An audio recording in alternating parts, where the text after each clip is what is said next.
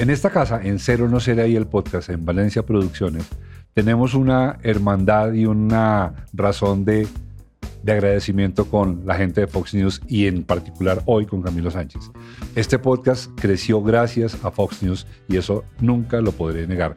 Hoy vamos a hablar con Camilo Sánchez de un tema nuevo y espectacular, especial este. Yo a otros lados, primero me ponían cuidado. O sea, era como, ponme cuidado, o sea. Pues el IMAX son, lo miden y la relación para que la gente entienda son seis pisos de altura de un edificio. Ese es el tamaño de esa pantalla. Dijeron que no podía, que no podía actuar. Como cuando yo mi sueño era actuar, me decían que no podía, que nunca iba a estar en una película. Todo el mundo va a decir que tenga mucho cuidado. Todo el mundo me va a decir, ojo con Cine Colombia, porque Cine Colombia pues, es una gran empresa y todo el mundo va a decir, no, fue pucha, o sea, no hable de ellos, no hable nada, pero yo tenía tanta piedra. ¿Qué tal? ¿Cómo, ¿Cómo nos van a sacar la película? Antes de comenzar el podcast, quiero recordarles seriamente que es importante que se suscriban, le den like, lo comenten, lo compartan, para que nos ayuden a crecer esta comunidad y tengamos nuevas aventuras con más conversaciones. Por favor, no lo olviden. Y también los miércoles, no olviden que siempre salimos con el after party. Y si usted quiere ser un emprendedor que salga en nuestro after party, simplemente mándenos un mail a nuestro mail sonshaep.gmail.com. Sonshaep, que son las siglas de nuestro podcast, cero no será el podcast, y ahí hablamos y los invitamos para que estén con nosotros un día. Ahora, que se ponga a trabajar Mauricio porque ya le llegó el cemento. Eh, la primera vez, Cami, llegaste con Fox News y no nos conocíamos. Y con el pelito cortico. Ahorita parece un, un, comercial de champú. Todo el tiempo, claro. Un año después hicimos un, un, podcast que llamamos Un podcast y una Verónica después, porque nos dedicamos a hablar de que acababan de nombrar a Petro en la presidencia. Y nos divertimos mucho. Y Marica, ahora cambiamos el tema y vamos a hablar de una película que hicieron, que hicieron porque está con nosotros Andrés y sí, estamos todos en la casa. Andrés Valencia es mi cuñado, es, es, socio de la empresa, fundador y es el director de Especial Este. Una película que en este momento está en salas de cine, en este momento, o sea, en esta ocasión el podcast sí coincide con el tiempo real, en este momento está en salas de cine, pero previamente a esto les debo decir que acabamos de grabar un video con Camilo en donde contó las cifras del estreno y estamos ganando de lejos, de lejos, de lejos. ¿Eso es lo que dije todo es verdad? Sí, sí, sí, sí, es verdad. sí, pero no me llamo Camilo, la verdad. eso, ha sido, eso sí ha sido mentira toda la vida. Hoy se llama Andrés para que sean los Andrés.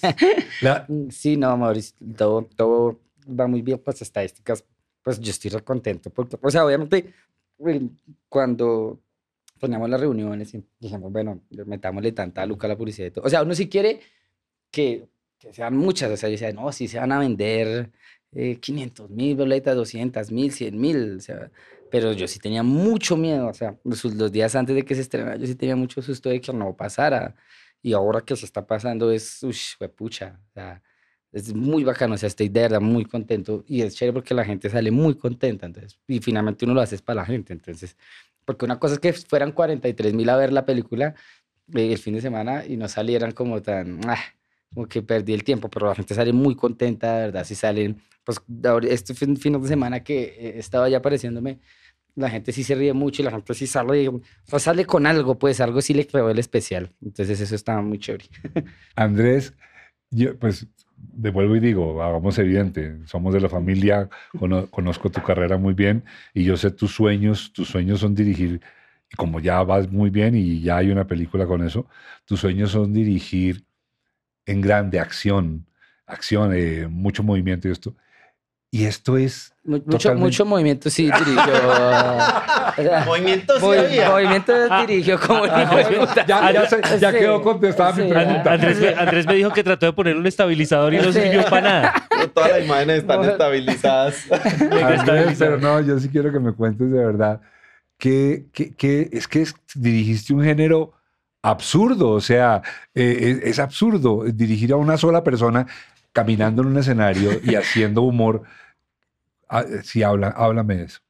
Pues Mauro, yo creo que, pues sí, digamos mi base casi siempre han sido shows, o sea, cuando hablo de shows son shows en vivo, transmisiones en vivo, como lo que hemos hecho eh, en algún momento dirigir reinados y transmitíamos en directo por televisión, que son unos montajes muy grandes, porque esos montajes requieren muchas cámaras, es en vivo, eh, músicos, cambio de escenografías, eh, la iluminación, bueno, un montón de cosas, que es, lo más parecido, digamos, a un show.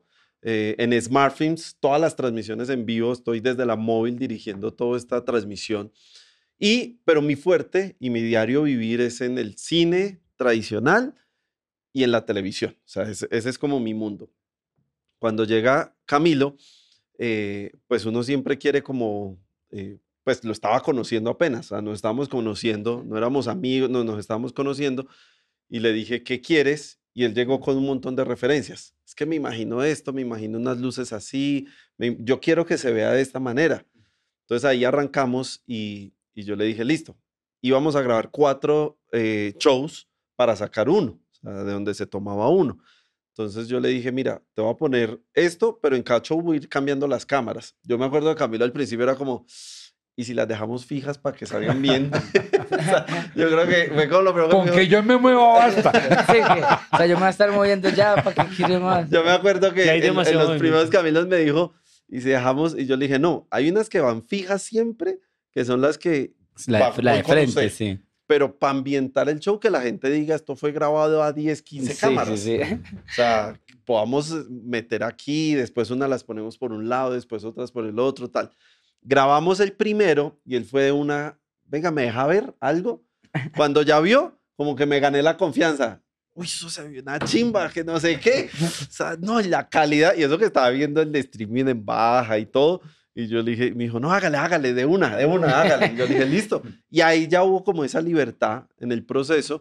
Y yo creo que logramos, que lo hablamos esta semana, decíamos, creo que logramos algo para cine sin pensar que íbamos a cine. O sea, quiero aclarar eso, porque es que el especial lo grabamos sin pensar que lo íbamos a poner en salas de cine. Entonces, eh, en un principio, pues, el, el pensado de Camilo era ponerlo en YouTube. Sí. Entonces lo grabamos con ese fin, pero pues yo metiéndole el ángulo, dejando las cabecitas, las referencias de atrás. A mí, me, pareció eso pero es que eh, eh, es que lo que la sensación que yo tuve y, y, me pareció que eso no podía ser accidental es que la planificación y el audio se hicieron de forma que, claro, yo sé que uno no está ahí, pero por el plano de la cámara y como están las cabezas, pareciera una prolongación del teatro, entonces alcanza si uno le pone un poquito de fe, claro, a sentirse, uno en el teatro con los que están en el teatro. De la... ¿Eso, ¿Eso se pensó? Es que a mí, me pareció muy bonito de esto, que cuando grabamos fue, claro que es Andrés, nosotros grabamos y dijimos, va, va, a ir a YouTube, es que no hay más opciones, o sea, en ese momento dijimos, no, no hay cómo ponerlo en cine, no hay cómo ponerlo en ninguna plataforma, va para YouTube, o sea, pues verdad lo pensamos para ponerlo en YouTube, pero fue muy chévere porque a mí siempre, desde que nos conocimos con Andrés, que también fue muy chistoso porque fue gracias al podcast, si tú no nos invitas a grabar el podcast, yo nunca conozco Valencia Producciones. Y yo había buscado ya muchas productoras, yo te había dicho, he buscado muchas productoras y no he encontrado con quién grabar. A mí me gustó mucho de Andrés y acá el parche, que es que yo a otros lados, primero no me ponían cuidado. O sea, era como, y yo, pero fue puta, ponerme cuidado, o sea, no me ponían cuidado bien. Yo llevaba mis referencias, yo, mire, está esto y esto, y era como, ah, listo, listo. Yo, pero mire la hijo de puta referencia, que o sea, para que entienda lo que yo quiero hacer. O entonces, o, me decían, como que diciendo que no les interesaba para nada grabar, y yo dije, no, qué paila grabar, especial con gente que no le interese. Y fue muy chévere cuando yo conocí a Andrés, muy bacán porque Andrés sí le interesó de verdad, o sea, nunca le pareció estúpido, le pareció loco grabar. digamos, yo fui alguna vez a, a FD a averiguar a ver si nos van a grabarlo. Lo dije, quiero como estas cámaras, y me ofrecieron unas cámaras que valían como 50 millones de pesos. Y le dije, pero es que yo sé que hay unas más bajitas que no. Ay, pero como que decía, como. O sea, si ¿para qué le vamos a alquilar eso? O sea, si le vamos a alquilar eso es porque no es algo serio. Tú parecías un ñero en una tienda de Mercedes-Benz. Sí, pues sí. como para que no nos rompa la tienda, dígale que vale 6 millones del carro. Sí, eso, me sentía como un ñero en una, en una tienda de Mercedes-Benz. Y esto, esto no es que no sea tienda de Mercedes, esto es una tienda de Mercedes, pero Andrés siempre fue muy chimba porque me copió de las ideas y, y, aunque pensamos, nunca pensamos que se iba a terminar en cine, fue bacano porque me creo que o sea, lo hicimos como si fuera para cine. Y cuando hablábamos con Andrés decíamos, listo, grabamos con cámaras, pero como si fueran para cine, que sean 4K. Y de hecho Andrés y con Archer hablaron que Archer fue el que hizo todo el diseño de sonido. Porque si, para YouTube el sonido no necesita que sea 5.1, porque la gente lo ve en la casa, entonces necesita que el sonido sea envolvente, solo necesita un estéreo. O sea, que se puede grabar con un micrófono las risas y con un micrófono la voz. Pero con Andrés y Archer dijeron, pues grabémoslo como si, si fuera para cine. O sea, sí, yo me acuerdo que lo jodí tanto porque yo le decía a Camilo, Cami, porque yo no conocía a Archer del trabajo. Entonces, sí. entonces al no conocer, yo le digo, venga, pero metámosle que nos quede bien. Y él sí, y entonces ya cuando lo conocí, yo dije, ah, bueno, Archer, yo le dije, venga, pero grábelo envolvente.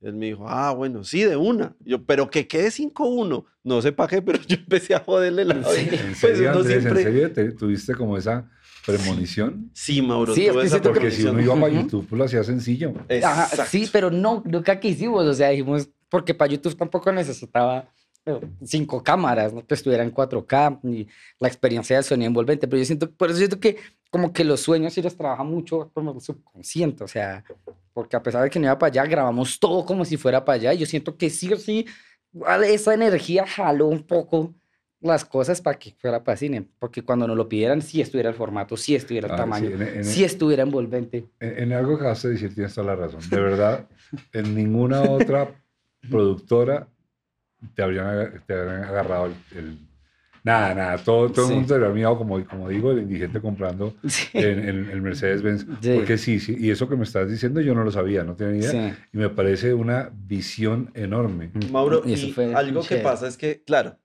con Camilo habían dado tanto, entonces él sí quería algo de calidad, porque, porque Camilo no quería que se viera ahí grabado, pues como ponga la cámara y grabe. Sí, es que yo le decía a Andrés, le decía, va para YouTube, Andrés, pero yo quiero que sea como si fuera una película, Andrés. Por favor. Y entonces, pero yo le lo, eso en las otras productoras decían, pero entonces, ¿para qué lo va a grabar así si va, para, YouTube? Pero Andrés me dijo, breve, breve, pues grabémoslo así. y claro, y le habían dicho, pues, como dice él, hay muchas opciones de equipos técnicos.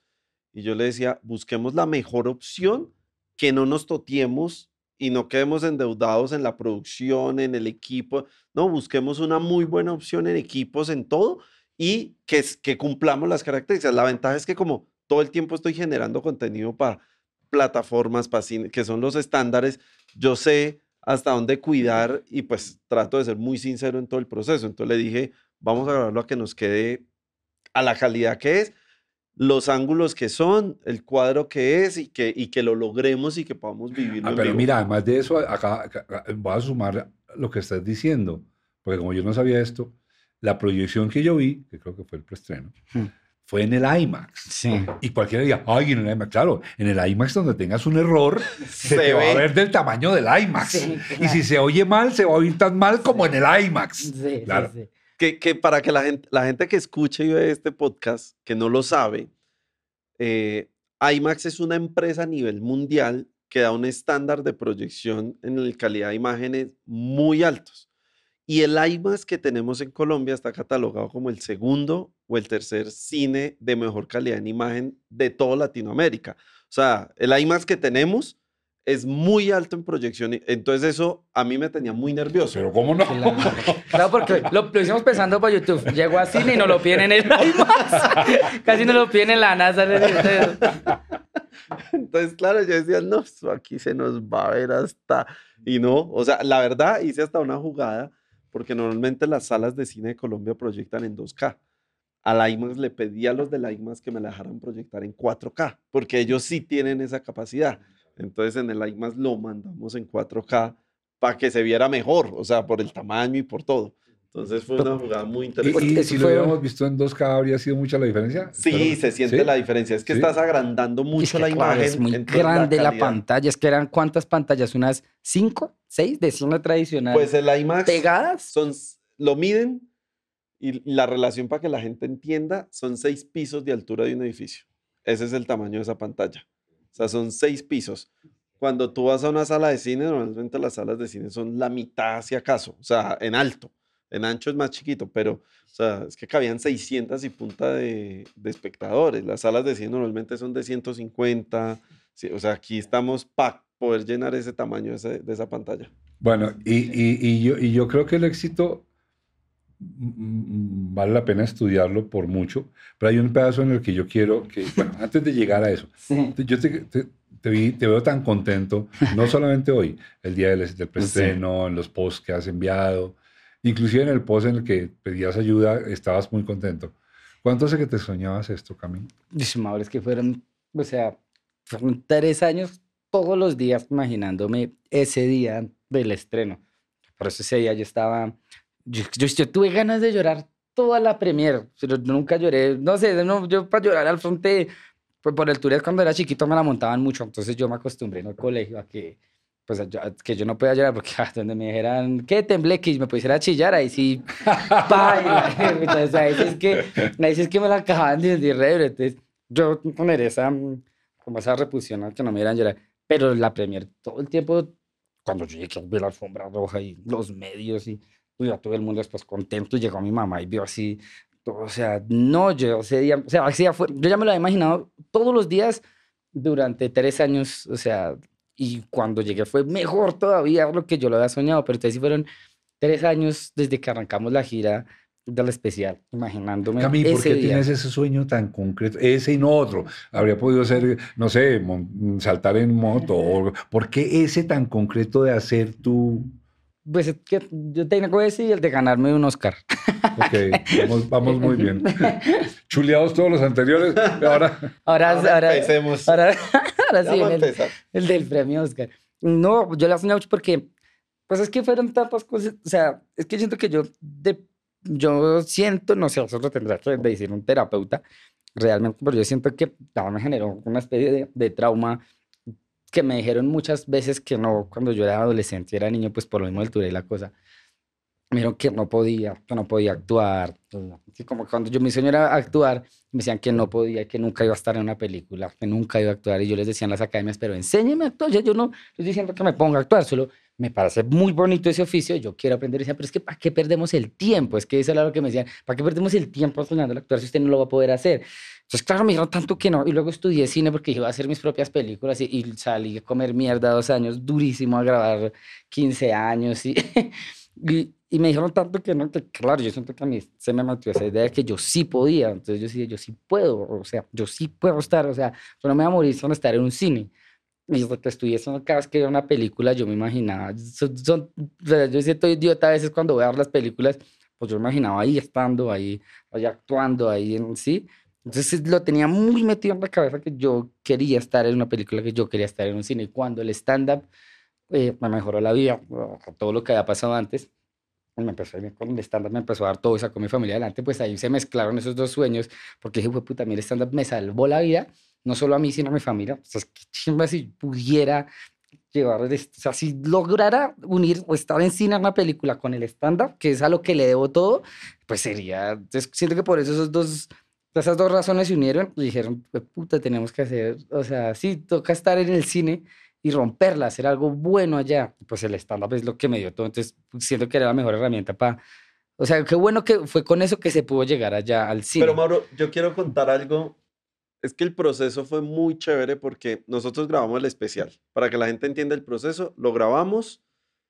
Eh, de ahí hicimos un proceso aquí interno y Camilo es el que se encargó de la edición del especial. Digamos, la edición conceptual la hizo Camilo. Yo hice todo el proceso de finalización del color. Bueno, acá en la empresa lo hicimos. Y yo le dije a Camilo, y ahí fue cuando hablamos, y yo le dije, ¿qué vas a hacer con el especial al fin? O sea, ¿qué, hacemos con el especial? Y él dijo, pues para YouTube. Y yo le dije, aguantémonos un poquito. Yo no me encargo de vender, pero está muy bueno. Mandémoslo a las plataformas o algo. Déjeme, yo averiguo cómo le llegamos y de pronto miramos opciones. Y él dijo, bueno, hágale, de una. Ahí empezamos el camino, el tema, porque esa, esa es como la opción que uno ve más cerquita. La verdad, nunca me lo había imaginado. Yo creo que Camilo se lo tenía guardado. Hasta que. Eso fue como noviembre, agosto. Sí, como. Principios de noviembre, yo creo. Un día como a, esta, como a las nueve de la noche, que eso fue tarde. Me manda un mensaje y me dice... A esa hora hablamos con Andrés por alguna, por alguna razón, hablamos a las 10 de la noche. A las 10 de la noche. Me dice... La esposa de Andrés lo de Amara. Sí, sí. Sí, yo te la cama y dice, ¿quién le escribe tanto? ¿Quién le escribe a las 11 de la noche? Uno de pelo largo. Sí. Uno de pelo, un mechudo. Sí. ¿Por qué la foto está de pelo largo? Sí, sí, sí, porque la foto se parecía a Entonces, Betty. Y él me dice, es que estaba pensando, o sea, uno esto lo podría mandar por salas de cine. Mi cabeza de una, yo conozco como los estándares de cine, y la primera exigencia de cine es que el especial, o sea, que las películas sean mínimo de una hora y media. O sea, eso es lo que necesitas para llegar a una sala de cine. Es lo mínimo. O sea, si fueras por ley de cine, si fueras, es hora y media.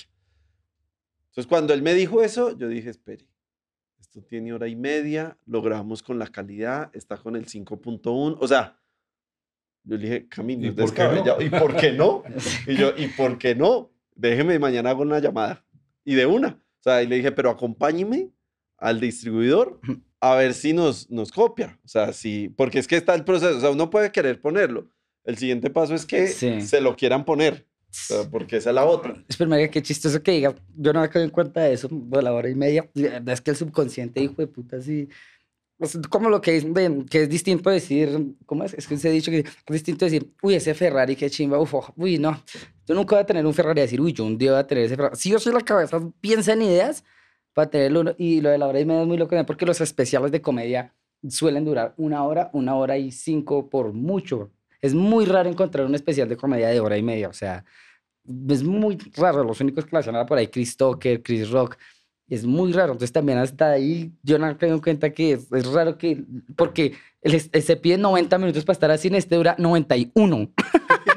o sea, hasta ahí hay 91 algo... con créditos? Sí, con crédito. O sea, y los créditos duran. No, los créditos del especial son muy poquitos. O sea, Sí, son rápido. son rápidos. Ca- Cami, ve- ve- ve- ve- ve- ven que yo creo que esto tú no lo sabes. Yo creo que Andrés esto ya lo, ya lo pensó, pero esto tú no lo sabes. El gran parecido que hay entre tú y Andrés. Sí, sí, no, que... Es que a este hombre Sí, las cosas buenísimas que le han pasado, entre otras, esta compañía, Stargate, ya. fueron así como tú. Creyé desde lo más imposible, Sí. porque desde donde Andrés se soñaba lo que tiene hoy en día, Sí. es el sitio más imposible para soñarse. O sea, mucha pobreza, sin mucha oportunidad, etcétera, etcétera. Tenía y este también. hombre insistía, y debe tener. Tourette invisible, porque este a los 12 años se veía tiburón para ver si lo podía repetir en Colombia porque él quería ser Steven Spielberg. Si te das cuenta, las- Sí. tú ya lo habías notado, ¿no es cierto? La similitud en la, Sí. en la fuerza del Los dos sueño. sueños. Sí, sí, Mauro. La- eh, o sea, yo sí lo he notado. Cuando empecé a conocer la vida de Camilo, eh, pues uno empieza a encontrar cierta afinidad y, y, digamos, es muy chistoso porque tenemos un grupo, ¿no? Y en el grupo está mi hermana Caterine, que ella se encarga, nos está ayudando con mercadeo, con cosas del festival. Y está el equipo también que le ayuda a Camilo, Dylan. Y por ahí votamos uno que otro chiste y yo voto, porque también tengo mi sentido humor. Entonces, Dylan como, claro, todos conociéndome también dentro de ese grupo, Dylan, uy, Andrés le está, y dicen a ti, "Mm, es que no lo conocen todavía, o sea, son igualito, igual de locos los dos, porque nos vamos lanzando y yo creo que en parte eso se necesita, como perder el miedo. Sí. O sea, como, porque uno, uno la verdad, yo creo que el miedo es el que te frena muchas cosas. Entonces Sí. es el miedo a hacer, el miedo a lanzarse, el miedo a, y pues... a- No, y, día sa- de hoy- y sabes una cosa, es que además del miedo, si más faltaba el miedo, sí, el miedo es el principal enemigo. Hay otra que es que me parece, me parece importante dejarla Sí. aislada y es querer con fuerza. Hay, una, hay un escritor español, filósofo, eh, Fernando Sabater, que dice que uno puede querer, pero uno puede querer flojito. Sí. Ah, sí, uno puede querer ahí flojito, pero para que se llegue a lo que tú llegaste y a lo que tú estás llegando, pues ambos, se necesita querer con mucha fuerza. Y, y lo que pasa es que desde donde, desde donde tú comenzaste, tú Andrés, desde donde tú comenzaste a soñar, y tú Camilo, desde donde comenzaste a soñar, era para que les dijeran, no, lo, lo, lo, lo de, no, pero ves, sí, tranquilo, ve, échate agüita en la cara y sí, seguramente que lo, que lo vas a poder. Quiero, me, me llama mucho la atención cómo esas dos fuerzas se unen. Ya, sí, claro, sí. es. Pues que sí, yo, pues de lo que te decía ahorita, pues me gustó mucho cambiar con Andrés, es que Andrés nunca le pareció estúpido con una idea de las que yo decía. Es más, yo a veces le comentaba a Andrés, pues, ahora lo confieso acá, a veces le comentaba las ideas como con miedo, o sea, como que yo planeaba la nota de voz que le iba a enviar. Porque claro, me trataron tan de estúpido en las otras productoras que yo decía, espera a ver si lo que voy a decir. O sea, como que yo grabo las notas y, y yo decía, ¿será que soné muy marica? Qué pena, qué pena ahorita yo preguntándole tal pues, o sea, dirá que tan weón. Y yo le enviaba la nota y Andrés no solo me daba un de positivo, sino que me decía, sí, y. O sea, como, oiga, si eso está bueno, y, y, hagámosle esto. Siempre me tiró una idea más loca todavía. Entonces fue muy chévere porque nunca, nunca fue, digamos con lo de Cine Colombia, que nos negaron las salas y tal, no sé qué. Yo estaba emputadísimo ese día porque finalmente listo, ellos pueden poner lo que, lo que quieran en su empresa, pero ya nos habían dicho que sí. Ya lo habían puesto, ya lo habían, ellos lo pusieron en, las redes. Es más, fueron los primeros en ponerlo en las redes, ¿sí? Obviamente nosotros planeamos un marketing para la película contando con esas 100 salas de más que ellos tienen, pues que a uno le quiten 100 salas de la nada, le están quitando un montón de plata que nosotros ya habíamos pagado en vallas, en una mano de vainas. Claro, pues cuando eso pasó, yo, me, yo chillé de la piedra cuando me di cuenta de lo que estaba pasando. Y, y que yo fui muy loco porque yo dije, eh, pucha, todo el mundo va a decir que tenga mucho cuidado, todo el mundo me va a decir, ojo con Cine Colombia, porque Cine Colombia pues, es una gran empresa y todo el mundo va a decir, no, fue pucha, o sea, no hable de ellos, no hable nada, pero yo tenía tanta piedra y voy a bacán porque yo igual con cuidado, y espero que Andrés, quién sabe, pronto qué trato va a tener así, o sea, bueno, entonces ya antes yo como que me calmé, Andrés, ¿sí viste? Y me dice, Andrés, ¿qué tal estos hijos de puta? ¿Cómo, nos van a sacar la película? yo, ¿cierto, marico? O sea, ¿qué tal? O sea, me gustó porque Andrés, o sea, también el especial siempre lo sintió propio, y yo siento que eso hace que la producción hubiera salido tan buena, porque es que si no lo hubiera sentido como algo de él también, no hubiera salido tan bacano, o sea, y así con todas las ideas de las grabaciones, o sea, Andrés, si es muy descabellado grabarlo a cuatro cámaras, pues metámosle cinco, breve, Andrés.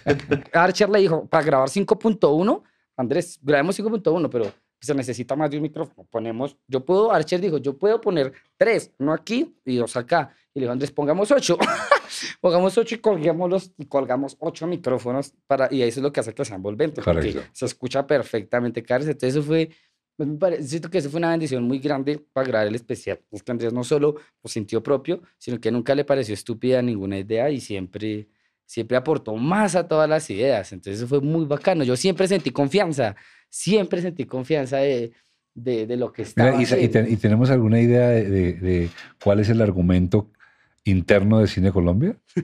es, es que yo creo, o sea, yo, yo, yo lo que sé es como que ellos ya habían dicho que sí, luego dijeron que no, porque era muy pesado. Yo siento que eso es ahí como, o sea, yo lo que veo son dos opciones, es como, o sea, es una excusa tonta y, no, no es que sea muy pesado realmente, porque ellos ya sabían que, o sea, o sea, si desde un principio dicen no, usted es muy pesado, ya lo vimos y es muy pesado, pues entonces uno dice, pues bueno, es muy pesado.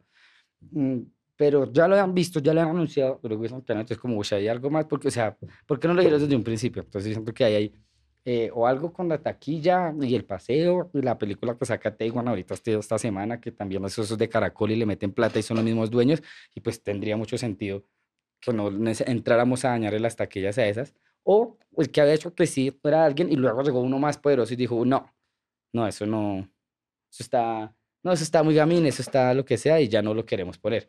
Pero a mí lo que me pareció falta de respeto fue eso, o sea, planeamos toda una cosa, o sea, yo me embalé como con 500 millones de pesos prestados pensando que tenía esas salas y ustedes no las quitan, es como, pucha, es como si yo hiciera camisetas y tú me dices que me vas a comprar mil camisetas. Yo hago las mil camisetas y luego me dices, no, ya, no, necesito sino 100 camisetas. Como, no, gran puta, no, que ya las hice. ya las hice. ¿Yo qué hago con las 900 camisetas? Eso es lo que, porque siento que fue falta de respeto. Porque, y más si usted trabaja haciendo cine, usted sabe el esfuerzo que, que requiere sacar esa plata. Y, hablando del esfuerzo, y perdón que saque un poquito del tema, porque están hablando de, los problemas que tuvieron, pero ¿por qué no hablamos también de las cosas chéveres? Como dónde se hizo el, el, eh, el, especial. Se hicieron cuatro especiales. Sí. Sí, los cuatro. Es que Camilo, como venía de gira por varias ciudades y el cierre de todo su especial era Bogotá, se hizo que esto también es muy chistoso, que siempre me pasa con ellos cuando grabamos Fox News, todo, es que me dicen, ah, necesito, es que vamos a grabar en el Movistar. Ah, bueno, listo. Entonces, sepárenme esta así. Ah, ya se vendieron. Y, yo, ¿y entonces ponemos las cámaras para grabar el especial. Fue como, no, es que vamos a grabar. Y yo, listo, vamos y miramos, separemos unas sillas. Ah, ya están todas vendidas. Y yo, "Ay, Sí, ¿y Dios dónde fue? mío". ¿Dónde fue? En Cafán. En el Teatro Cafam de Bellas. Eso fue muy chistoso también porque, claro, yo había vendido todo. pues Yo no caí en cuenta de que tocaba poner las cámaras. Pues, claro, pues, ¿dónde las íbamos a poner? Entonces tocó. La gente muy bonita también porque apenas yo le dije a Andrés, Andrés, póngalas donde quiera, ya. Póngalas todo bien. Póngalas, pues ya miramos quién se queda sin silla. Listo. Entonces era como, eh, listo, ahí hay cinco. pues, necesitamos poner una cámara acá, que son seis sillas que ya están vendidas. Entonces yo le dije a Dylan, Dylan, apenas lleguen esas seis personas, usted las entra a camerino de una. Vamos a darle una ujú. atención Vamos a darle preferencial. una atención VIP. Entonces los entramos de una y ¡Ey! Gracias por venir. Y ¿Qué- no pueden qué? verlo. Una foto, claro, una foto, un saludo. ¿No está cumpliendo años alguien de, de su familia para enviarle un saludito de cumpleaños?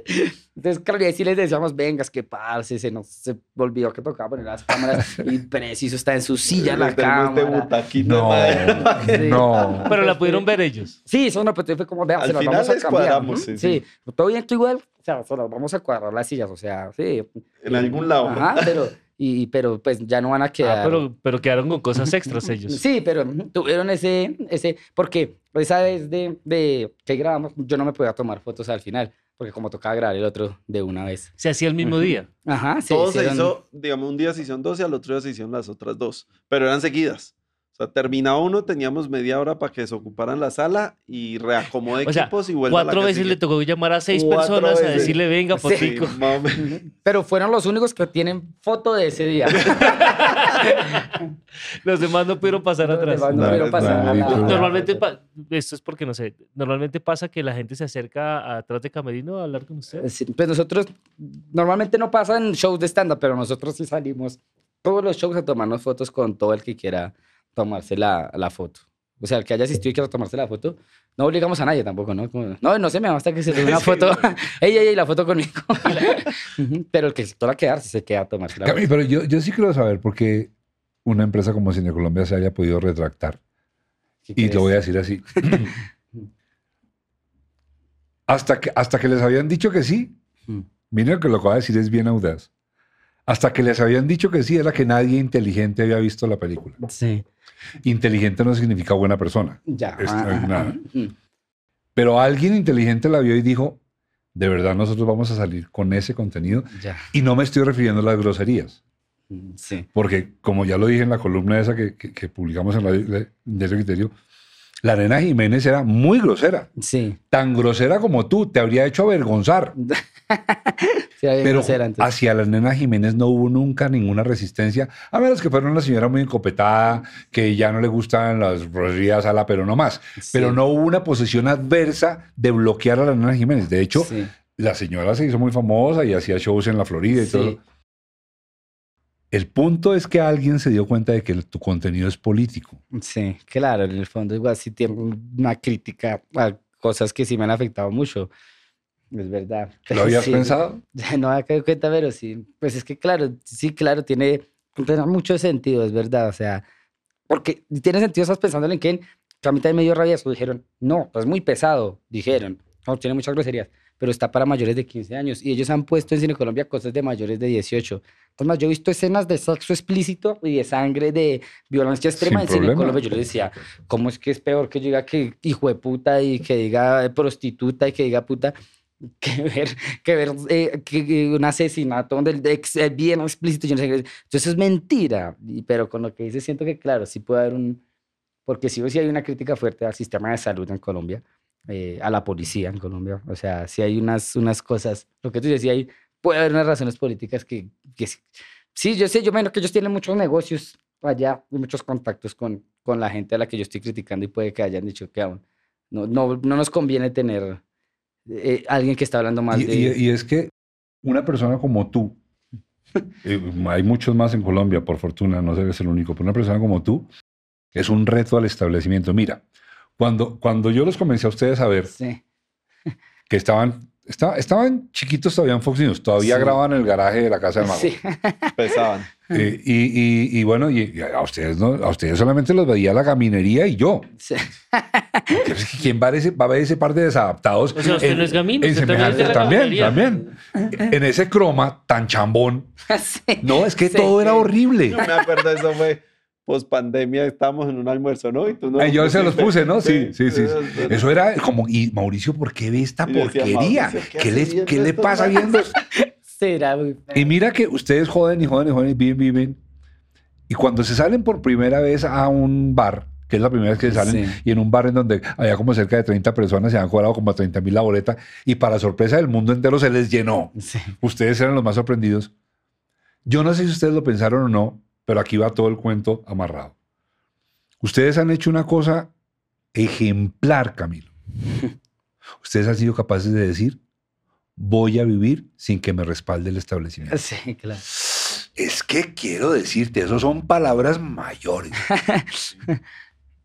Porque entonces, cuando ustedes se dan cuenta que, son capaces de vender 30 sillas, al siguiente viernes venden 60. Y 60. Y se empiezan a dar cuenta que sin pedirle nada a nadie, pueden sobrevivir. Claro. sí, sí. Claro, y, y Mauro, y aquí suma algo especial, es que la mayoría de gente que sube cosas a YouTube es porque uno está esperanzado en que YouTube te pague. Quiero vivir como los youtubers que pagan millonadas. Sí. En el caso de ellos, muchos no les pagan, ¿no? Sí, claro. Sí, no, muchos los desmonetizan. Los desmonetizan por Claro, por, el, por, el, lenguaje. Pero basados en eso, ellos no, no se traicionan. Que lo hemos hablado tú y yo cuando uno hace una película, el, el, la esencia del personaje no hay que traicionarlo. Y ellos no han traicionado su personaje. O sea, porque es esa base y así nacieron y así siguieron. O sea, eso es, eso es plausible, admirable, inspirador. realmente tendríamos que pensar, que pensar mucho en, en tener esa entereza. Y lo acabaste de decir, o sea, en últimas te vas y te vas a hacerlo sin necesidad de pedirle permiso a nadie. Sí, sí, sí. Porque, porque a, a, nosotros en nuestra educación nos enseñaron que para todo tenemos que pedir permiso. Sí, sí, es verdad. Uy, sí. Sí, yo quiero entrar a un punto que me parece muy chévere, que uno normalmente eh, en el cine, pues uno ve más o menos como las cifras y te hablan de esas megapelículas y de, y en este caso en Colombia de las películas más taquilleras que es El Paseo, que, que digo yo, Dago lo ha sabido hacer muy bien en ese sentido, se creó una franquicia y, y, y es redonda y ya tiene un público establecido, que es lo que están haciendo ellos con su público de Fox News, que es el que los está siguiendo y van y les, y les funcionan, es el resultado en una sala de cine. Es que eh, yo quiero, quiero contarles como una estadística que hoy la entendí, me la, una persona que ya se interesó y se le está abriendo otros caminos al especial por fuera y demás, y esa persona que analiza muy bien las cifras de las salas de cine, pasa algo, es que este fin de semana, todas las salas de cine le quitaron casi el 37% de los espectadores que normalmente van los fines de semana a las salas de cine a Cine Colombia. O sea, Cine Colombia tuvo el 37% menos de espectadores de lo que tenía normalmente un fin de semana. O gente que quería ver el especial y como no lo podía ver allá, se, fueron a otra, se fueron para los otros lados. A los otros. Claro, a, los a las otras salas de cine. O sea, es una cifra donde el público castigó ahí a Cine Colombia. O sea, eh, eh, eh, porque es una cifra, no es cualquier cosa, o sea, es quitarle el mercado de un fin de semana al otro del 35% promedio. O sea, eso es una cifra muy alta. Claro, hablamos de cifras y uno entra a comparar. Digamos, el paseo, su primer fin de semana, el paseo 7, hizo 80 mil espectadores. Eso es un éxito rotundo para una película colombiana. Tenemos películas que van 15 espectadores, 30, 80. O sea, tenemos muchas películas por el estilo que en el acumulado de todo lo que logran estar en una sala de cine, logran hacer mil, dos mil. O sea, tenemos películas de esa cantidad.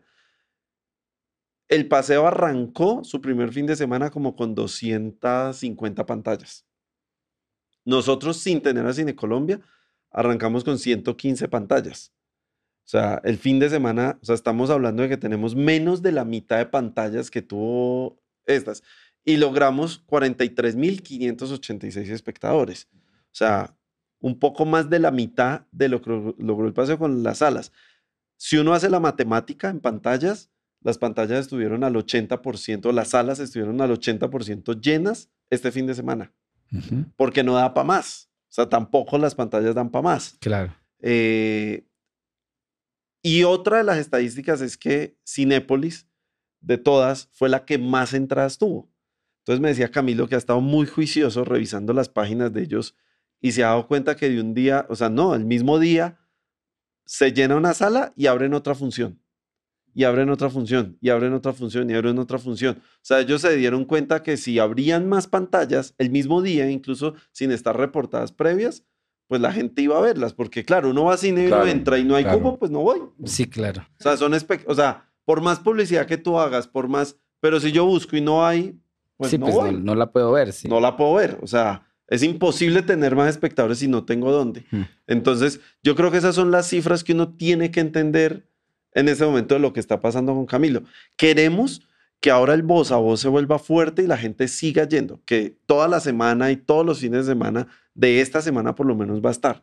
Y lo que nos va a ayudar a que la gente siga es que si la cifra se sostiene o alcanza a crecer, pues vamos a, tener el especial mucho más en salas de cine. Ese es el objetivo. Y, y después de, de, la temporada, porque las salas de cine máximo están como un mes las cosas normalmente.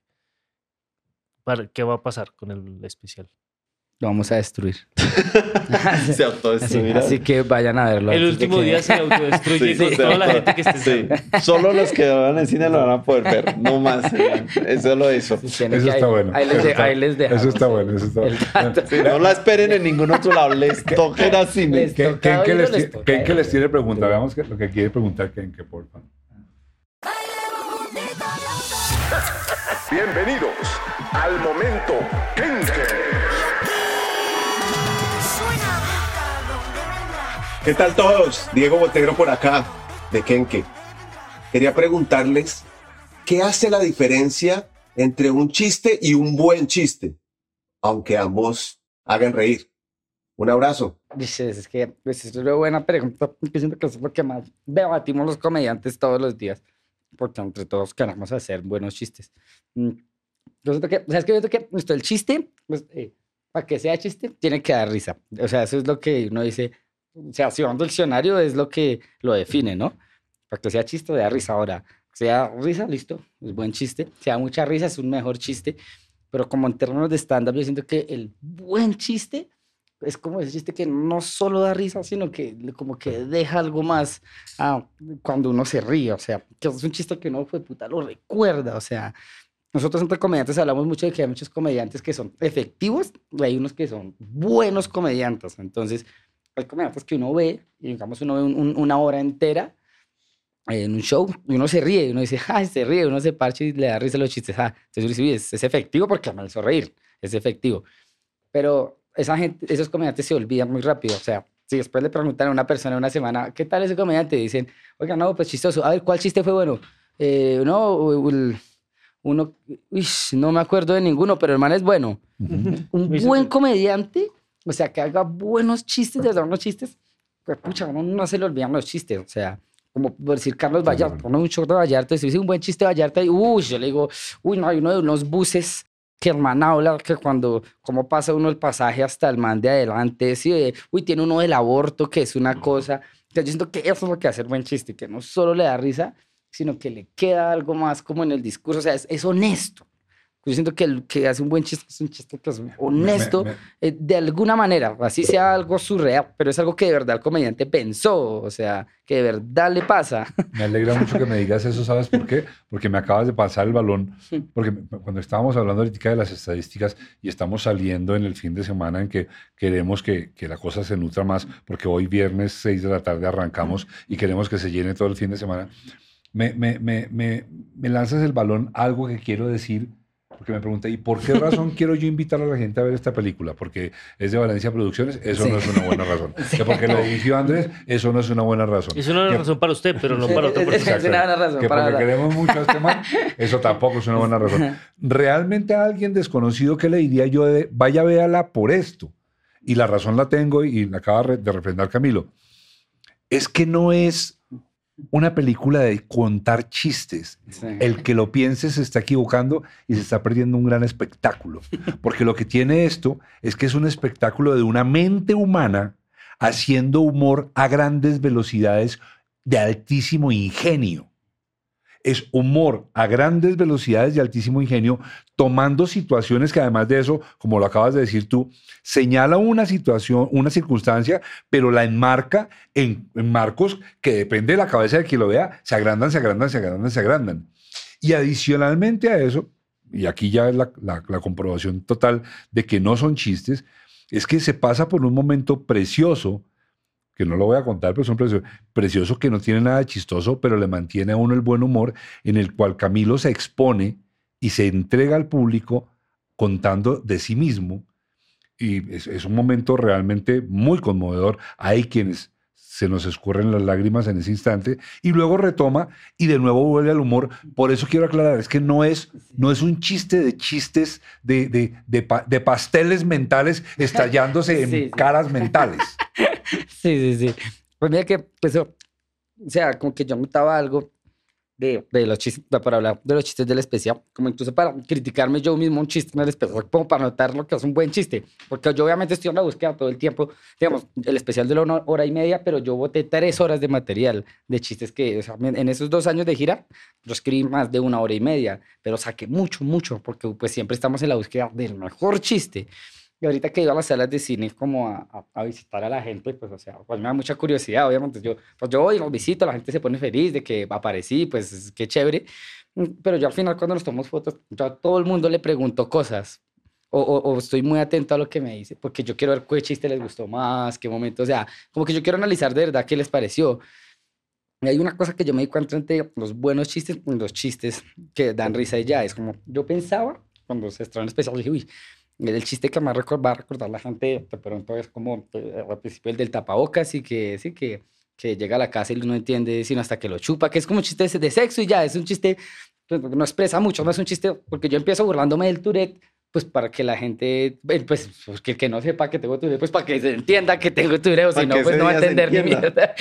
Entonces yo hago chistes como más rápidos en la entrada, para que sea como, vea, vea estos chistes tan, tan fáciles. Luego cuando hablé de mi papá, como esas épocas muy difíciles que, que pasaron en esa familia, cuando la gente sale del especial, siempre me habla de ese chiste y de la parte de mi papá y de la parte del hospital y de toda esa parte donde yo abrí el corazón muchísimo. La gente me habla mucho de ese chiste y, no me han hablado del tapabocas, que, que, a nivel de risa era el que más risa tenía. O sea, el que en, en risa en el show, de si uno cuenta los jajas, es el que más jajas tiene. Pero la gente sale y no se lleva o sea, se rieron con ese chiste, pero no se llevan esa parte, se llevan la parte de mi papá. Y a nivel de, risas por minutos, ese parte de mis papás tiene jajas, pero no es el que más jajas tiene. Entonces es que yo decía, uy, este chiste fue mucho mejor, o sea, la gente le gustó mucho más y siempre que le gustó mucho más porque precisamente el chiste pues honesto, o sea, es que yo nunca había podido abrir tanto el corazón como en esa parte, o sea, yo siento que fue algo muy personal y cuando uno logra hacer un chiste de algo tan personal, siento que eso se vuelve un buen chiste. Así no sea, en mi caso fue una historia que pasó, pero a veces es una opinión, o sea, digamos, para mí fue más personal, esto es algo raro que yo lo, lo, lo estos días y es, para mí fue mucho más personal la parte de la que yo hablo eh, de mis papás en, el, en, en, la película, es mucho más personal para mí que, digamos, cuando yo hablé del, del abuso sexual de mi primo en Fox News, que yo hice unos chistes de cuando me habían abusado sexualmente, que yo era niño que uno pensaría, puta, que es más personal que le metan la larga en el vaya, vaya, vaya. Personal, vaya, si es personal. eso no es cualquiera. Vaya, vaya, eso cómo se siente personal. Eh, pero para mí eso no es lo más personal que yo, o sea, para mí fue todavía más conocer, pues me quebró más la voz y muchos shows me salían lágrimas contándole a mis papás que el abuso sexual, porque, y esto lo pensaba estos días, o sea, era como, el abuso sexual no fue mi culpa Sí, o sea, no fue mi culpa, tuve mala suerte, o sea, eh, pero toda esa parte que yo hablo de, las apuestas y de ver a mi familia mal y de que estamos en un mal momento, yo siempre me sentí culpable por eso, porque pues siempre me sentí que no los podía ayudar, no me sentía inútil, además apostaba, entonces la poquita verdad que teníamos y él apostaba, entonces yo me sentí siempre muy culpable por eso y hablar de eso para mí era una gonorrea, me da pena hablar de eso, sea, me avergüenza porque siento que soy una mala persona. O sea, siento que en el peor momento de, de mi vida, de mi familia, y cuando yo iba a llorar a mi mamá porque no había que comer, cuando me acostaba temprano, porque acaba acostarnos temprano para que no diera yo iba con marica a apostar 10 mil o 20 mil pesos que yo pude haberle dado para para que comiéramos. Entonces, eso para mí sí fue, o sea, pareciera que eso del abuso es algo más serio, pero para mí fue, siempre fue más serio e, eso, eso que estaba pasando. Lo último media hora que conté en el especial, para mí siempre fue más serio que yo nunca había visto llorar a mi papá y cuando casi me muero allá en el hospital porque no me querían atender. O era mucha impotencia, de verdad. O sea, era, eso me parece más conorrea todavía que eso. Y poder hacer, hacer chistes de eso como que no es fácil y por eso siento que la gente valora más todavía esos chistes, porque es como, pucha, ¿cómo se logra reír de algo tan personal? Entonces siento que ahí hay como una vaina de lo que sí es un, lo que puede llegar a ser un chiste, el hijo de puta, como que es como de dar una opinión de verdad, o sea, sacarlo de verdad, sin pena. O sea, así no se avergüenza lo que está hablando, pero, pero Andrés, juguemos aquí un ratico, un ratico, por un momentico nomás, porque es una posición muy petulante, pero por un ratico. Y es que desde el punto de vista de la dramaturgia y desde el punto de vista de un director, yo voy a decir lo siguiente y quiero oír tú qué opinas. Y es que Camilo tiene la fortuna que él nunca pensó ni planeó de él ser el actor y el personaje perfectos. ¿Sí o no? Sí, Mauro. Sí, y, y, digamos es que, claro, cuando tú arrancas a ver la película, pues tú quieres divertirte. O sea, vas a ver comedia y vas a ver todo. Cuando termina la película, como dice Camilo, es, es muy cierto, porque a la hora de la verdad uno como que reflexiona mucho. O sea, como que de verdad te, te carga. O sea, este señor lo que hizo fue cargarle a uno una responsabilidad que a veces valoramos tanto unas pendejadas y unas culadas de verdad y no lo valioso, como él lo acaba de expresar. Entonces, eh, todo, esa, todo ese drama que uno busca para contar una película, él lo cuenta en su vida. Y todos hemos vivido y todos hemos tenido tragedias y todos hemos vivido en el hogar. Lo que pasa es que tener la magia para contarlo y reírse de eso, yo creo que eso hace la diferencia. Y ahí es donde está la diferencia. Y si tú revisas, porque yo creo que hoy en día uno tiene muy fácil de cómo medir el nivel de, de cómo le está gustando a la gente. Y es que cuando hablamos de 43 mil personas, la mayoría de estas personas publican en redes. Entonces uno empieza a buscar lo que lo etiquetan, lo que no sé qué, lo que... Y la mayoría de frases es que la gente dice, tienen que irla a verlo. Qué buen mensaje nos deja. O sea, la gente no dice como, uy, qué bueno, como me reí, como, no. O sea, es como, qué parche, qué bueno, qué buen mensaje. O sea, el común es eso. O sea, es que estamos hablando de que esto, o sea, lo han ido a ver un campín. O sea, la cifra es un campín entero. Ganando millonarios, además. Una final de millonarios que pasa muy poquito. Y de la mayoría de personas es imposible leer a todo el mundo y no lo sigue uno a todos y todo, pues Camilo yo creo que su celular sí se revienta ahí este fin de semana porque la gente empieza a etiquetarlo y la mayoría de mensajes es ese. Entonces eso es lo atractivo, o sea, que la gente va a ir a ver algo, no es un chiste tras otro. Y yo creo que ahí, ¿cómo lo definimos? No sé, de pronto es el que te deja de verdad marcado. Yo creo que siempre, a mí mucha gente me dicen, ¿Cuál será la fórmula para que una película sea perfecta? Mm. Y en algún momento yo escuché a James Cameron y él dijo, no, yo no me pongo a inventar nada. O sea, ya, ya, Shakespeare pensó y Shakespeare hizo Romeo y Julieta. Ya, yo hago Romeo y Julieta en El Titán y hago Romeo y Julieta en, eh, o sea, en, Avatar. en Avatar. hago Romeo y Julieta. O sea, este man tuvo éxito, pues lo, lo aplicó ahí. Yo, yo te voy a agregar a eso una cosa que, que, que, quizás ya la, la, la dijo muy bien dicho un señor un señor que se llamó Marshall McLuhan, que él dijo que el medio es el mensaje. Y ese señor dijo todo lo que está pasando, lo dijo él. Y él decía, mire, no es lo mismo un mensaje dicho en un televisor que un mensaje dicho en la pantalla de cine. El mismo mensaje se altera. Él decía, el medio es el mensaje. Decía McLuhan. Es que aquí el medio es el mensaje. El medio, e, es que estoy fascinado porque yo no lo había pensado nunca. Es que lo que hace valioso el contenido de Camilo, además del contenido, es Camilo. Porque, pues seguramente esto no te lo habían dicho mucho, espero, pero ser de los primeros, quiero conmigo pierdas esta virginidad. tú, tú eres el, el emblema de un, de un grupo de seres humanos que ahora que los conozco, a Culotauro, a Oscar Suárez, a ti, a Camilo Pardo también, son muy inspiradores. Ya. ¿Sabes por qué? Porque en, una, en, un país en donde todo está en contra del ciudadano, en contra de ustedes estaba aún más. Sí, claro. El, podcast de Culotauro, que lo anuncio desde ya porque tenemos un podcast de Culotauro. En dos semanas. No tuvo, no tuvo un solo chiste. Claro. Este hombre nos puso a llorar. Su intimidad. Nos puso a llorar y él mismo lloró. Sí.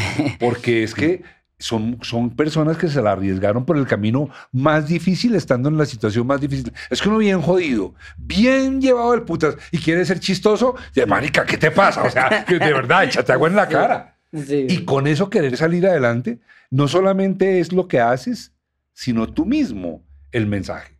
Ya. Esa es la diferencia entre tú y un cuentachistes. claro, sí siento que ahí, ahí hay algo, porque digamos, hay una cosa que yo pensaba estos días, de, porque la gente conectaba con eso, eh, era por, la, por algún tipo de gente que me decía que conectaba con eso, o sea, eh, como, no sé, gente que, obviamente yo hablo mucho de, que tuvimos una etapa de pobreza eh, durísima en la casa, y ayer, ayer que estaba en Chía, me encontré, o sea, fui a, a visitarlos a la cine, y había una familia que también se fue chistoso porque era una familia con la niña como de 15 años eh, y yo creo que era la abuelita y el papá. Entonces la abuelita pues, pues ya no sé, puto, no 70 años y, pues, era, y el papá tendría no sé unos 50 y algo. Eh, y estaban los tres viendo, y dije, bueno, primero que chévere que lo hayan podido ver los tres, eso fue lo primero que pensé, que chévere, que les gustó. Eh, pero además se veía que era una familia de dinero, por como iban ver. Uno sabe cuando alguien tiene dinero, esta gente nunca ha tenido, y el mamá me decía, qué chimba, como que va conectado. Yo le decía, pero ¿con qué conectó? Si usted tiene una vida diferente, marica. o sea, ¿con qué conectó? No entiendo. Y luego me acordé cuando yo tomé unas clases con Carriazo, él me dijo una vaina que yo pensé ayer, y era que él me decía como, eh, eh, pues me lo decía como desde el actor, ¿no? Yo lo estoy aplicando un poco al stand-up. Mm, yo me decía, eh, como que el actor debe conectar eh, con la idea de lo que está pasando en la escena, no exactamente con lo que está pasando en la escena. Entonces él me decía, conecte con la emoción de lo que está sucediendo. O sea, y como traduciéndole, era como, no, alguien no tiene que tener Tourette, ¿sí? No, no tiene que pasar por la misma situación de tener y que le digan que no, y que no, y que no puede, y que no, y que va a ser pobre toda la vida, que va a ser miserable, que no se un culo, eh, para sentirse frustrado. Entonces, pues es, con, es, esa emoción de sentirse frustrado con otras cosas la que hace que se conecte. Entonces, este señor de punto siempre tuvo todas las oportunidades del mundo, pero seguro, no sé, pues, es médico, digamos, pero él de pronto no quería ser médico, él quería ser músico.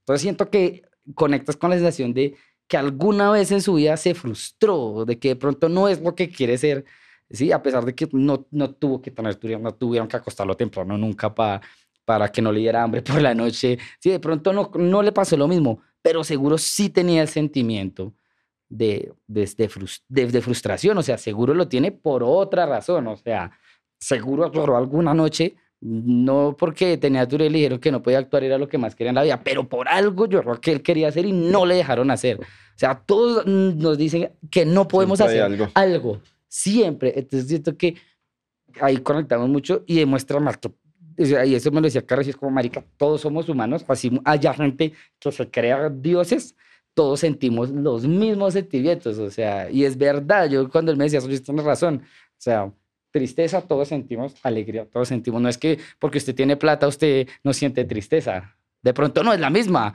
pero tristeza siente, marica, y siento que es donde conecta a la gente realmente. Así no le haya pasado lo mismo, pero algo los remonta y, como sintieron lo mismo, pues se emocionan. Es lo que yo siento que pasa. Y quiero agregar que ustedes dos, y fíjate, Andrés, que yo esto no lo pensé, no lo calculé, se me ocurrió sobre la conversación acá. Mm. Ustedes dos Ustedes dos son ejemplares de seres humanos que conviene mucho que existan. Porque ustedes son ejemplares de seres humanos a los que todo les decía que no. La circunstancia, la situación económica, el país mismo, la situación política del país, todo les decía que no. Y, no, y fíjense que ni siquiera pienso que sea terquedad en ustedes. Es más que terquedad, porque no es terquedad. Porque la terquedad es estúpida un poco. Es más que terquedad, es una gran fe en ustedes mismos y yo creo que esa vaina no hay donde comprarla. Eso se adquiere con uno mismo, no se adquiere. Eso no se puede ir a comprar a una clínica psiquiátrica. sí. Y es que el, eh, voy a un punto que reflexioné hace poquito con Yesenia, con mi hermana. Ay, la conozco, sí. De algún lado. Sí, la, la, suena, le suena, la Rigo, la suena. La de Rigo, la de Rigo, la quiere conocerla, se lo presento. Con mi hijo, con Jacobo, gracias a Dios, mi trabajo me ha permitido estar en un punto hoy chévere, o sea, estable en mi vida. Estable en que casi que todo lo que me pida Jacob yo podría dárselo. O sea, digamos, estoy en ese punto donde podría. Y entonces íbamos con todos y Jacob, pa, yo quiero esto. Entonces, trato de tener ese equilibrio donde para él no sea una frustración como lo vivía uno de no querer tenerlo porque Jacob tiene un problema que me lo heredó, es que a mí me gusta coleccionar cosas. O sea, yo me apasiono y quiero tener y quiero tener y quiero tener. Él es igual. Pero cuando yo estaba a la él, pues coleccionaba piedras o pues... sí, o sea, yo, entonces, Jacobo sí, no, que quiero coleccionar Funko Pops, que quiero coleccionar no sé qué, que... Entonces, pero cada vez que lo pide y él, y él, y con sus videojuegos, él quiere comprar todo lo que le sale. Entonces, pa, qué amor. No, pues ni para qué te lo pido. No, ¿para qué te lo pido? Y yo, ¿qué? Bueno, pues igual no me lo vas a comprar. y yo digo, ¿pero por qué? Ok, no, yo si estudio esto y hago esto, ¿me lo das? O sea, él ya sabe que negociándolo lo puede conseguir. Entonces se vuelve una situación que, y Yesenia decía, qué rico que cuando nosotros hubiéramos sido chiquitos hubiéramos podido haber negociado para tener las cosas así. ya. Pero existiera el no rotundo del tamaño de Montserrat. Claro, pero no porque mis papás quisieran decirnos no. No, no, él no existía ahí. es porque no, no existe. Vivían adentro del no. Entonces, para nosotros se nos vuelven cosas imposibles porque no había camino. Claro, sí. O sea, no había cómo llegar, o sea, no había dónde llegar porque no había ese camino construido. Es que eso es verdad, claro. En este caso, él sabe que es el no por otra condición, no porque uno no quiera, es porque él sabe que si se comportó mal ese día, pues no puede tener un premio. Si no tal cosa, pues no puede, o sea, él sabe que las cosas se deben ir trabajando y consiguiendo poco a poco, porque también siento que uno genera y puede crear seres humanos donde que, ese error lo cometimos. Tú hiciste parte de eso en la primera Navidad con Jacobo. Fue porque lo llenamos de regalos, o sea, el árbol era lleno de regalos y el chino habría como, ¿y este Jacobo. Y él habría, ah, ok. Ah, Pornografía navideña. Claro, él, él habría, él habría regalos, sí. pero eran regalos que ya no le importaba. Y yo decía, yo dije, qué brutos somos. O sea, no, aprecia, no apreció ninguno de sus regalos que todos le comprábamos porque creíamos que entre más le diéramos, era más feliz. Sí.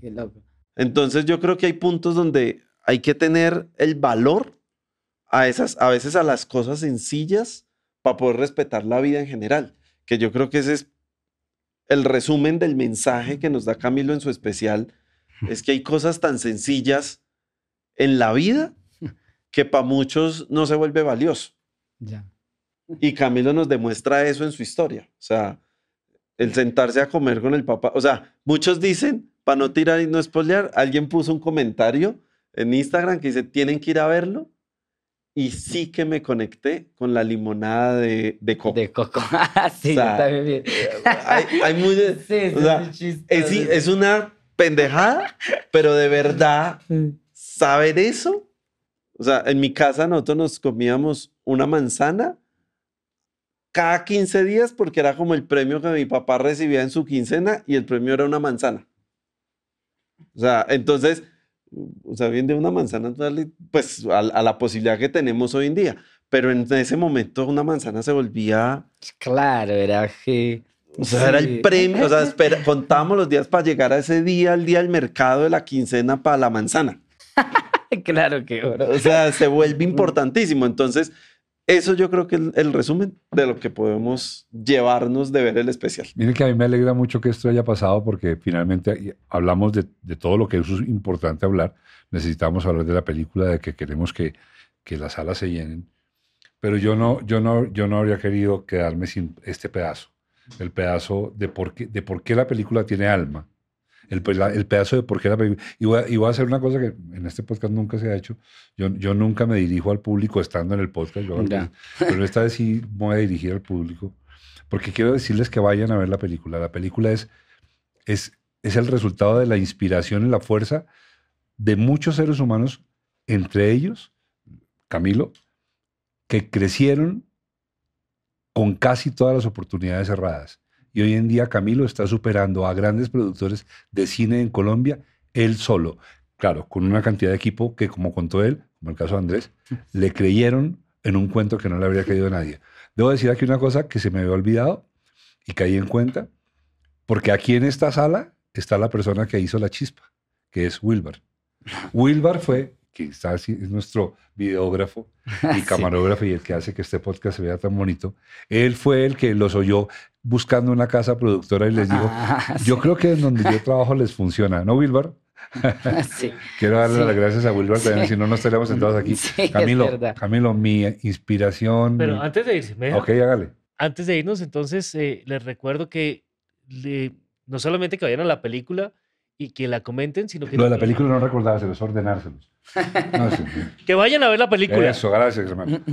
Vayan a ver la película, pero además de ver la película, por favor, denle like, suscríbanse, coméntenlo, compartan, háganos crecer esta comunidad porque entre más grandes seamos, pues más cosas podemos hacer y podemos traer a Camilo aquí muchas veces. Ya, ya, llevamos uno por año, entonces no podemos perder esa oportunidad. Cero no será ahí el podcast en la voz de los... Uy, Ger, le salió linda esa. Eso nos subió a los 60 mil. Gracias, gracias. tenemos. Estaba diciendo, Cami, de verdad a mí me inspiras y yo estoy seguro que si a mí me inspiras, a millones de personas vas a inspirar. Eh, Andrés, qué buena coincidencia la que encontramos acá. Es que, es que es, son de la misma materia de sueño. Y solamente para agregar y no decir más, esto no termina aquí. No, ¿No es cierto, Andrés? No termina acá. sí, ¿No es cierto, Camilo, que esto no termina aquí? les aclaro para que no se queden esperando el especial, como dijo Herman, en otro lado. No lo van a ver en otro lado. O sea, tienen que ir a verlo en las salas de cine. Pero con Fox News creo que hay muchas historias por contar. En la pantalla grande, ellos les cuentan todas las semanas en YouTube pero nos juntamos y queremos que se vea en muchos otros lados estas grandes historias, la del mago y la de Camilo. Y bueno, se vienen otros especiales. Porque hay mucha alma por contar, mucha alma. Cami, gracias, felicitaciones. No, Andrés, gracias. No, Mauro, ustedes, muchas gracias, y bueno, vayan, vayan a verlo. Nos vamos a comer. Vamos a comer. Chao. Conversando en este podcast hemos encontrado que Camilo Sánchez y Andrés Valencia eran dos personas que se tenían que encontrar. La película es estupenda, es un humor agresivo y urbano, pero es un muy buen humor Esperamos que el veto de Cine Colombia se recapacite y vean que no tienen por qué censurar a un colombiano que tiene el valor de ser como es Camilo Sánchez. Felicitaciones, vamos a ver especial este, ser o no ser, y ahí el podcast.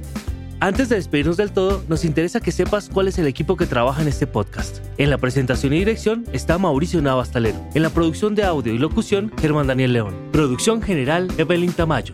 Realizadores audiovisuales, Wilbaro Valle y Leandro Rodríguez. Diseño de logo, Germán Daniel León III. Diseño gráfico, Pablo Barragán. Social media, Daniel Cetina. Postproducción de video, Brian Camilo Torres. Gestión digital en YouTube, Fernando Navas Civic. Arte visual, promos digitales, Manuela Puentes. Diseño gráfico de redes, Diego Guío Martínez. Música por el maestro Camilo Correal. Este es un contenido de Valencia Producciones. Si te gustó este podcast, danos like y suscríbete. Así te enterarás de los siguientes episodios. Y si no te gustó, mándaselo a tus enemigos. Igual nos sirve que nos escuchen. Muchas gracias. Chao. Este podcast se puede ver también en YouTube.